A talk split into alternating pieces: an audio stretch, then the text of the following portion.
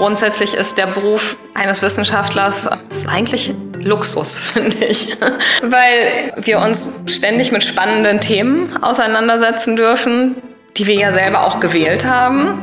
Wir unterhalten uns mit extrem interessanten Leuten und können uns dann überlegen, wie wir Fragestellungen, die uns bewegen, die uns interessieren, untersuchen können. Kombiniert mit auch einer relativ hohen Flexibilität, finde ich, ist das einfach ein ganz toller Job. Ask Different, der Podcast der Einstein Stiftung mit Nancy Fischer.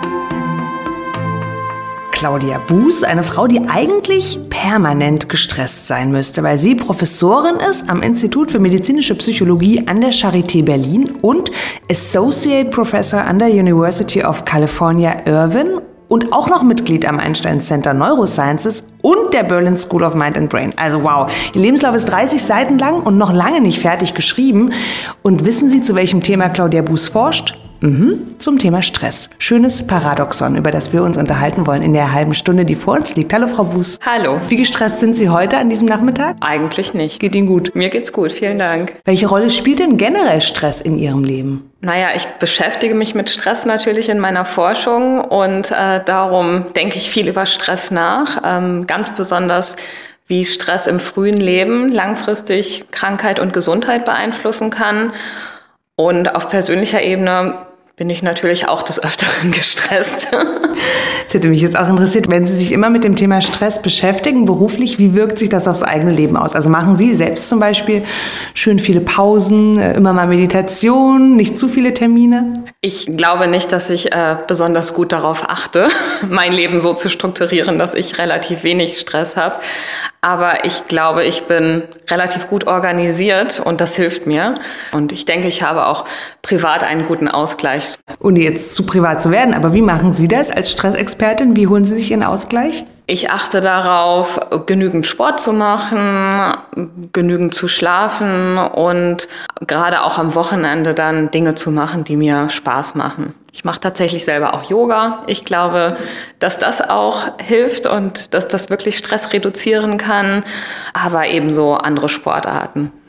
Bevor wir tiefer eintauchen in Ihr Forschungsgebiet, vielleicht nochmal zu Ihnen persönlich, zu Ihrem Werdegang auch. Ihre Eltern beispielsweise waren ja beide nicht unbedingt Akademiker, habe ich gelesen im Vorfeld. Sie selbst sind heute eine vielbeschäftigte Professorin. Wie überhaupt kamen Sie denn zur Wissenschaft?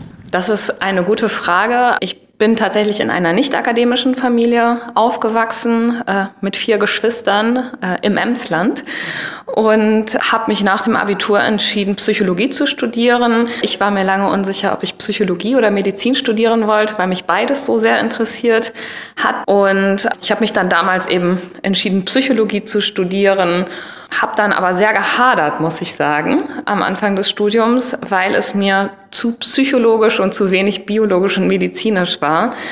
Und war kurz davor, tatsächlich auch abzubrechen und doch noch zu Medizin zu wechseln. Und äh, dann habe ich meinen späteren Doktorvater, Professor Hellhammer, kennengelernt, äh, der leider kürzlich verstorben ist.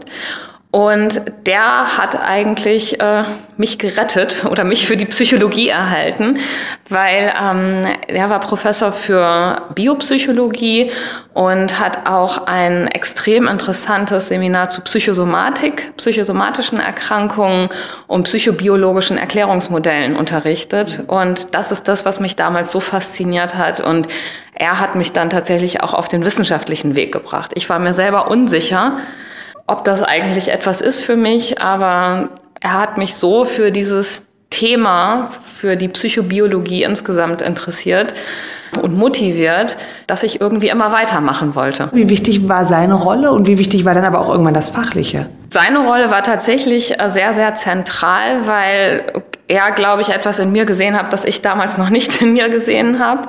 Und ähm, er mich schon ganz früh auch mit ganz wichtigen Wissenschaftlern auch in Nordamerika vernetzt hat, wo ich dann während meiner Promotion auch zwei Jahre in Montreal an der McGill University arbeiten konnte und ähm, auch für meinen Postdoc dann dafür gesorgt hat, dass ich vernetzt werde mit Leuten an der University of California, Irvine, wo genau die Forschung gemacht wurde, für die ich mich interessiert habe. Also er hat mich dann auch weiter unterstützt, ähm, meine Ideen weiter bearbeiten zu können, wirklich mit den besten Wissenschaftlern eigentlich, die es gab zu dem Zeitpunkt.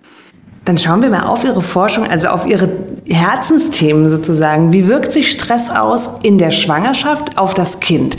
Und das frage ich mich tatsächlich auch. Auf welchem Weg merkt denn ein Baby, wenn seine Mutter richtig gestresst ist? Also wie sicher gibt es da überhaupt einen Zusammenhang?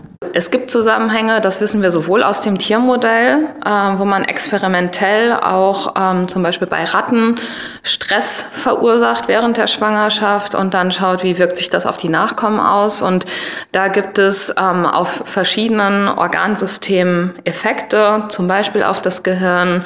Und es gibt auch viele Hinweise aus epidemiologischen Studien beim Menschen, dass es Zusammenhänge gibt zwischen mütterlichem Stress während der Schwangerschaft und einem erhöhten Risiko für psychiatrische Erkrankungen beim Kind, aber eben auch für somatische Erkrankungen.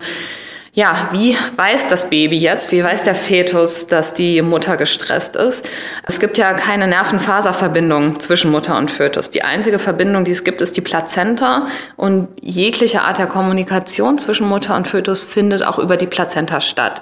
Und der Fötus kann nur dann etwas über den mütterlichen Stress erfahren, wenn sich dieser bei der Mutter in ein biologisches Signal niederschlägt.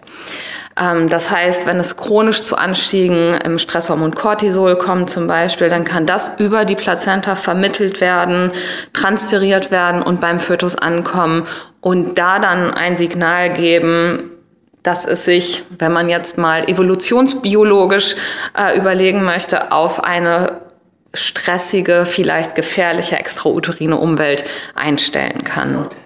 Extrauterin, also wenn es geboren ist, wenn es nicht mehr Mutterleib ist, sondern wenn es dann tatsächlich da ist. Der Fötus ist ja intrauterin, also im Uterus und nach der Geburt ist der dann extrauterin, also draußen.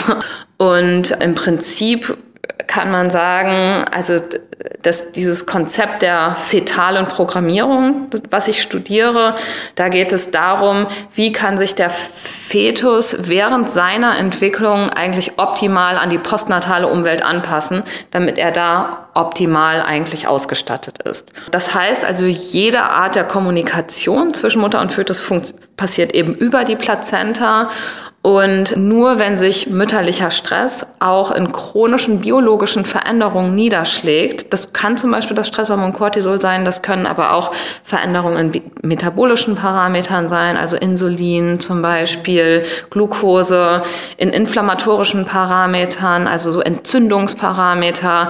All das sind stresssensitive biologische Parameter, die dann über die Plazenta zum Fötus gelangen können und da die Entwicklung beeinflussen können. Und es ist so, dass das alles Parameter sind, zum Beispiel Cortisol, aber auch Entzündungsparameter, die ganz wichtig sind für die normale fetale Entwicklung. Aber wenn sie jetzt in erhöhtem Maße vorhanden sind, dann kann sich das so auf die Entwicklung auswirken, dass sich, ja, dass sich Organe einfach anders entwickeln, anpassen eben an eine potenziell stressvolle Umwelt. Bei erhöhtem Maße, da frage ich gleich, ab wann ist es denn erhöht? Also jeder hat ja heutzutage Stress, aber reden wir jetzt vom Stress morgens im Berufsverkehr oder zwölf Stunden Arbeitstage ohne Pause oder die Trennung vom Vater während der Schwangerschaft? Also welcher Stress ist da gemeint? Das ist eine Frage, die äh, mir immer gestellt wird. Und meine Antwort darauf ist eigentlich, äh, dass es dem Fötus relativ egal ist, was die Quelle des Stresses ist. Es muss eben, wie gesagt, eine biologische Veränderung bei der Mutter entstehen. Und das kann bei der einen Frau vielleicht die, der Stress am Arbeitsplatz sein, bei der nächsten Frau kann es der Stress mit dem Partner sein und bei der dritten Frau kann vielleicht das gleiche Stresslevel zu keiner biologischen Veränderung führen, weil sie ein so gutes soziales System hat und das so gut abgepuffert wird. Oder weil sie vielleicht genetische ähm, Protektionsfaktoren hat und resilienter ist gegen Stress.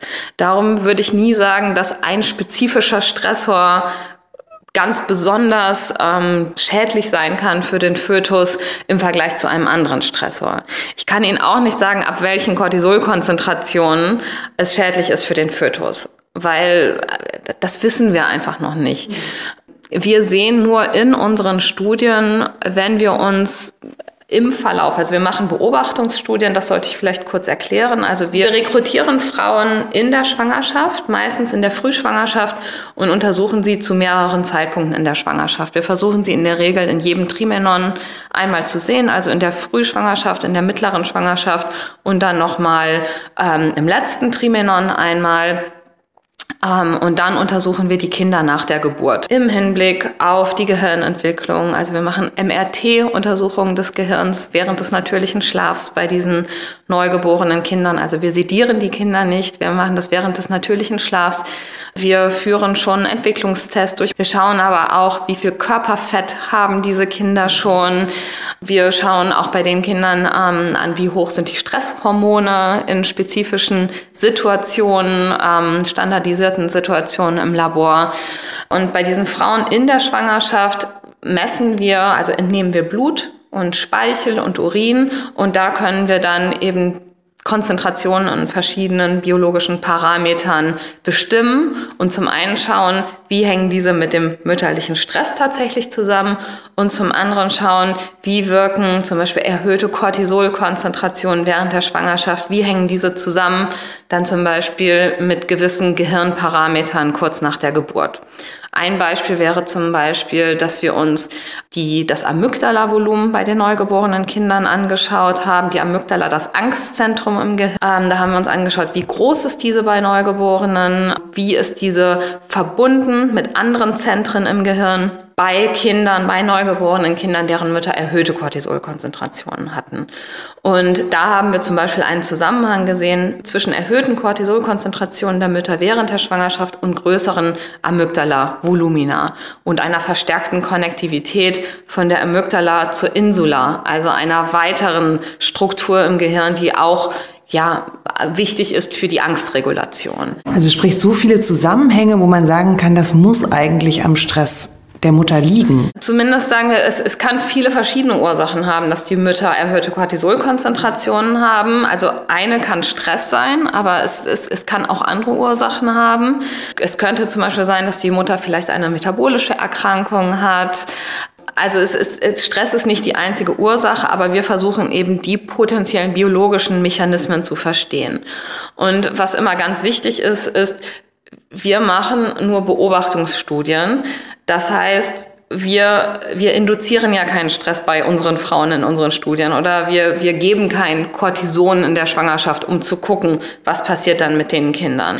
Aber darum können wir auch, ist es schwierig, Kausalitäten herzustellen. Also das heißt, wir, wir sprechen wirklich von Zusammenhängen und wir versuchen so gut in unseren Untersuchungsparadigmen dann für verschiedene Störgrößen zu kontrollieren, sodass wir relativ sicher sind, es gibt auch wirklich diesen Zusammenhang, obwohl wir nur beobachten können und nicht selber experimentell jetzt das Cortison verändert haben. Was sich dann ergibt, und das ist mir auch immer sehr wichtig, sind sogenannte Scatterplots, also Punktewolken zwischen, wenn man auf der X-Achse jetzt Cortisol sieht, der Mutter während der Schwangerschaft und auf der Y-Achse zum Beispiel das Amygdala-Volumen der Kinder. Dann sieht man diese Punktewolke und die Regressionslinie, die zeigt, ja, es gibt einen positiven Zusammenhang. Das heißt also, höhere Cortisol Werte sind wirklich mit größeren Amygdala-Volumina, also einem größeren Angstzentrum, wenn man das mal vereinfacht sagen wollen würde. Ähm, hängen zusammen.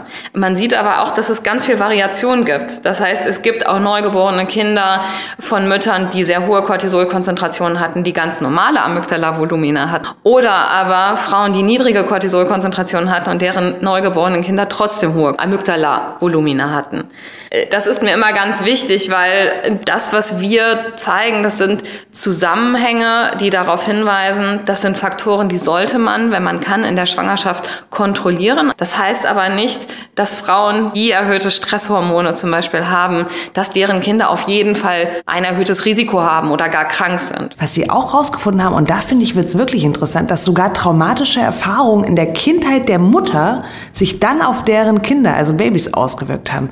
Wie kann das denn sein, wenn diese Erfahrungen wiederum jahrelang zurückliegen?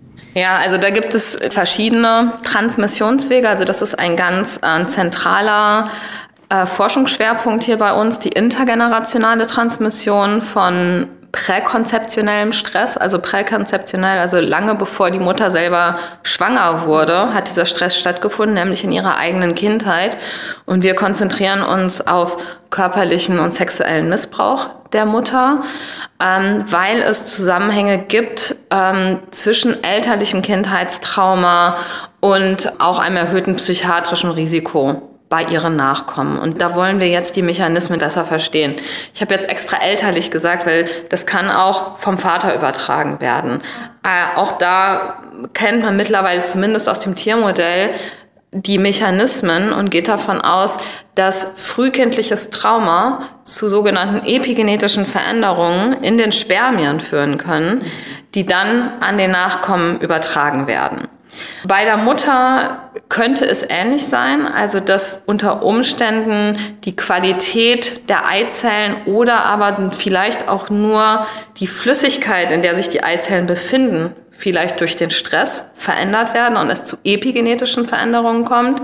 Wir glauben aber, dass andere Mechanismen vielleicht noch eine größere Rolle spielen. Und zwar ist es so, dass nach Kindheitstrauma es zu relativ gut etablierten neurobiologischen Veränderungen kommt. Also viele Opfer von Vernachlässigung und Missbrauch in der Kindheit haben zum Beispiel eine ähm, veränderte Stressregulation. Also auch da sieht man zum Beispiel eine erhöhte Stressreaktivität, vermehrte Cortisolausschüttung, erhöhte Entzündungsparameter. Ähm, das sind Forschungsbefunde, die unter anderem meine Kollegin, mit der ich hier zusammen forsche, Christina Heim, ähm, sehr gut etabliert hat. Und wir haben jetzt gesagt, wenn man im nicht schwangeren Zustand weiß, dass es zu all diesen biologischen Veränderungen kommt nach Kindheitstrauma, dann ist es wahrscheinlich auch so, dass diese Veränderungen auch während der Schwangerschaft vorliegen. Und die können sich dann wieder, wie ich eben bereits erklärt habe, auf die fetale Entwicklung auswirken. Und das ist etwas, das wir aktuell in unseren Studien untersuchen, ob das der Fall ist. Also wir haben auch erste Hinweise darauf, dass es ähm, endokrine, also hormonelle und immunologische Veränderungen während der Schwangerschaft gibt, ähm, bei Frauen, die Kindheitstrauma erlebt haben und wollen jetzt untersuchen, wie sich das auf die Gehirnentwicklung auswirkt. Das ist doch bestimmt auch wahnsinnig schwierig für Sie, die Frauen überhaupt zu finden, mit denen Sie die Forschung machen können, oder? Ähm, es ist tatsächlich gar nicht so schwierig, weil traumatische Erfahrungen oder ähm, ja diese Art von Missbrauchs, ähm, Vernachlässigungserfahrungen sind relativ häufig. Also wenn je nachdem, welche Kriterien man anlegt, aber wenn man von moderatem bis schwerem, schwerer Vernachlässigung oder Missbrauch ausgeht, würde man denken, dass fast jede dritte Frau betroffen ist. Ähm, wir haben jetzt etwas strengere Kriterien in unseren Studien, weil wir ganz objektive Stressoren, also wirklich körperlichen oder sexuellen Missbrauch in unserer Studie untersuchen wollen und nicht so sehr die Vernachlässigungserfahrungen. Selbst da gehen wir davon aus, dass wahrscheinlich 10 bis 15 Prozent der Frauen, die schwanger sind, die in den Arztpraxen sind, äh, davon betroffen sind. Und äh, so funktioniert auch unsere Rekrutierung und wir fragen ähm, im Rahmen einer größeren Studie nach Kindheitstrauma und tatsächlich können wir darüber ähm, eine, eine relativ große Anzahl von Frauen identifizieren. Wenn nun das Baby auf der Welt ist, gibt es denn Faktoren dann später auch in der Kindheit, also die Fürsorge, eine gute Bindung an die Eltern, die den Stress aus der Schwangerschaft kompensieren können? Oder bedeutet das, dass das Kind einer gestressten Mutter für immer anfällig ist für Krankheiten? Also zum einen bin ich schon mal sehr froh, dass Sie sagen anfällig für Krankheiten und nicht, dass das Kind krank ist, sondern es wird ja wirklich eine, wenn überhaupt, eine Vulnerabilität programmiert und wenn dann zusätzliche Risikofaktoren später kommen, dann ist das Gesundheitsrisiko erhöht. Ja? Und Ihre Frage ist ganz extrem wichtig. Dazu gibt es nicht so gute ähm, Humanstudien, aber sehr, sehr gute überzeugende Tierstudien, die sogenannte Cross-Fostering-Paradigmen anwenden. Was heißt, das sind Adoptionsstudien. Also man nimmt Junge von Müttern, die ähm, in der Schwangerschaft äh, gestresst wurden. Das wirkt sich dann meistens auch auf das mütterliche Verhalten aus. Darum muss man diese Jungen dann Müttern geben, die nicht gestresst wurden und von denen man weiß, dass sie ein gutes mütterliches Pflegeverhalten zeigen. Und umgekehrt kann man auch cross-fostern, also dass man, dass man sagt, dass ähm, Junge, die keinen pränatalen Stress hatten, dann aber postnatalen Stress hatten. Aber Sie interessieren sich jetzt spezifisch für diese Frage, kann etwas kompensiert werden? Wenn ein pränatales Risiko da war, kann das postnatal kompensiert werden. Und die Tierstudien sprechen absolut dafür. Und das ist gerade das, das Besondere am Gehirn, weil es ja so lange plastisch bleibt. Es bleibt ja plastisch bis ins junge Erwachsenenalter. Und gerade in der frühen postnatalen Phase, gerade in den ersten zwei Lebensjahren, ist das Gehirn noch so plastisch, dass ich davon überzeugt bin, dass noch ganz viel kompensiert werden kann. Also formbar meinen Sie mit plastisch genau, beeinflussbar. Hm. Die Schwierigkeit ist nun, dass häufig Frauen, die in der Schwangerschaft belastet sind, häufig auch diejenigen sind, die postnatal dann belastet sind. Und darum ist es wichtig, diese Frauen, die Hilfe brauchen, so früh wie möglich zu identifizieren und ihnen im Idealfall schon in der Schwangerschaft, aber dann spätestens halt in der frühen postnatalen Phase eine Hilfestellung zu geben, damit sich dieses kumulative Risiko nicht fortsetzt. Ich habe auch ein bisschen Angst, dass Frauen, die schwanger sind und das jetzt hören, jetzt auch auf einmal gestresst sind, obwohl sie es nie waren, weil sie vielleicht denken, okay, ich darf auf keinen Fall gestresst sein. Diese Gefahr besteht doch wahrscheinlich auch, oder? Darum habe ich, hab ich eben versucht, das alles etwas zu relativieren. Ähm, das, ist, das ist auch wirklich wichtig. Es gibt keinen eins zu eins Zusammenhang, dass Stress sich negativ auswirkt. Und schon gar nicht akuter Stress. Also jede Person, jede Frau ist mal gestresst und ich würde sogar so weit gehen zu sagen, dass es gut für den Fötus ist, Variation zu sehen. Ich glaube nicht, dass es gut ist, eine Frau komplett in Watte zu packen und alles von ihr fernzuhalten, weil es eigentlich gut ist für den Fötus, also Variation in Signalen zu bekommen.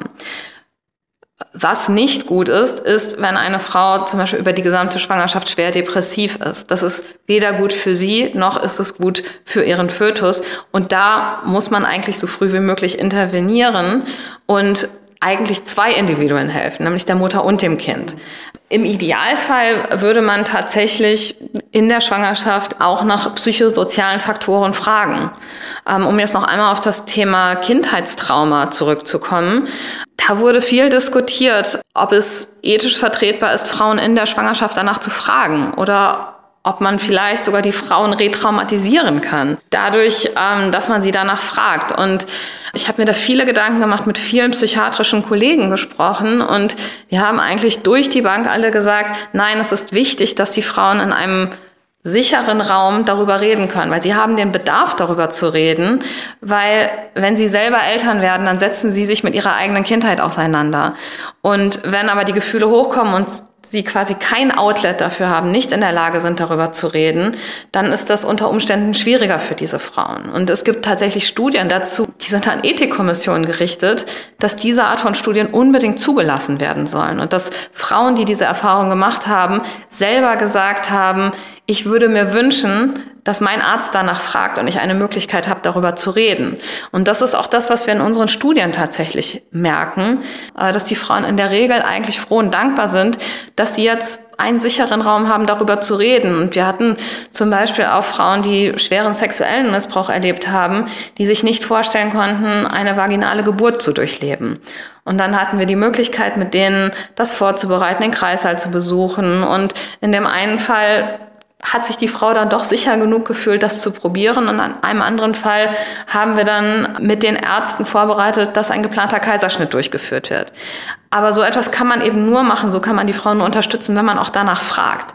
Und das wird eigentlich in der normalen Pränatalvorsorge nicht gemacht. Was macht Ihnen eigentlich so richtig Spaß an Ihrem Job? Mich interessiert dieses Forschungsthema wahnsinnig. Ich finde, es ist einfach faszinierend, dass sich der Fötus so an die Umwelt anpassen kann. Und ja, wir haben einen negativen Fokus, wir haben einen Stressfokus, aber die Kehrseite der Medaille ist ja auch, wie kann man diese Prozesse optimieren? Das ist ja dann letztendlich das Ziel. Es geht ja nicht nur darum, was ist alles schlecht, sondern wie können wir dann über Interventionen, über Hilfe nachdenken, ja, um diese Bedingungen eigentlich zu optimieren.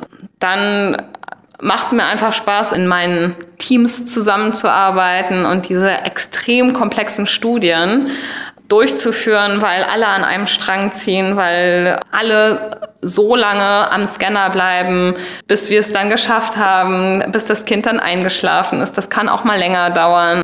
Dann freut es mich auch wirklich, wenn diese Frauen, gerade die belasteten Frauen, wenn wir von denen positive Rückmeldungen bekommen. Gut, und ansonsten finde ich grundsätzlich ist der Beruf eines Wissenschaftlers ähm, ist eigentlich Luxus, finde ich. Weil wir uns ständig mit spannenden Themen auseinandersetzen dürfen, die wir ja selber auch gewählt haben. Also wir, wir können ja die Sachen erforschen, die uns tatsächlich interessieren. Wir unterhalten uns mit extrem interessanten Leuten, können uns dann überlegen, wie wir Fragestellungen, die ja, die uns bewegen, die uns interessieren, untersuchen können. Also ja, und dann kombiniert mit auch einer relativ hohen Flexibilität, finde ich, ist das einfach ein ganz toller Job. Ich glaube, Sie hören Claudia Bus an, wie sie äh, strahlt, wenn sie über ihren Job spricht. Eine letzte Frage zum Schluss noch, wo ich immer so dachte, das ist doch vielleicht was, was nervt am Psychologinnen sein. Wenn Sie auf einer Party erzählen, dass das Ihr Job ist, bekommen Sie dann eigentlich immer gleich die ganze Lebensgeschichte und müssen die Leute analysieren? Ich habe relativ früh bereits im Studium das abgewehrt, weil mich das wirklich genervt hat. Eigentlich war meistens die Antwort, oh Gott, dann muss ich jetzt ja aufpassen, was ich sage, weil sonst analysierst du mich. Also eher so. Und in der Regel sage ich, keine Angst, ich bin keine Therapeutin, ich kann das gar nicht. es ist schon so, dass es Leute gibt, die dann sehr schnell ins Reden kommen. Und auch wenn man, also gerade in den USA, da sind die Taxifahrer ja auch immer so besonders redselig. Da hatte ich schon viele Taxifahrten vom Flughafen, bei denen ich gefragt wurde, was machen Sie denn? Und wenn ich das Wort Stress sage, dann habe ich die ganze Lebensgeschichte gehört. Und selbst bei der Immigration, äh, bei der Einreise in den USA, manchmal die, äh, die Beamten, die mir den Stempel gegeben haben, die haben mich nicht weggelassen, weil die mir ihre Geschichten erzählt haben. Also in der Regel nervt es mich nicht. aber es ist, es ist interessant. Manchmal ist es mir ein bisschen lang, aber da habe ich dann Wege abzukürzen. Apropos lang, wir wollen auch nicht zu lang werden. Ganz herzlichen Dank an Claudia Bus, die uns erzählt hat von ihrem Forschungsgebiet, dem Thema Stress, vor allem bei Müttern und Babys. Denn das wirkt sich schon aus. Wenn die Mutter gestresst ist, kommt es manchmal auch beim Baby an. Wobei man da jetzt gelernt hat, wir sind sehr vorsichtig, was die Deutung angeht. Das war in jedem Fall der Podcast der Einstein Stiftung Ask Different. Mein Name ist Nancy Fischer und wir hören uns hoffentlich beim nächsten Mal wieder. Ganz ungestresst.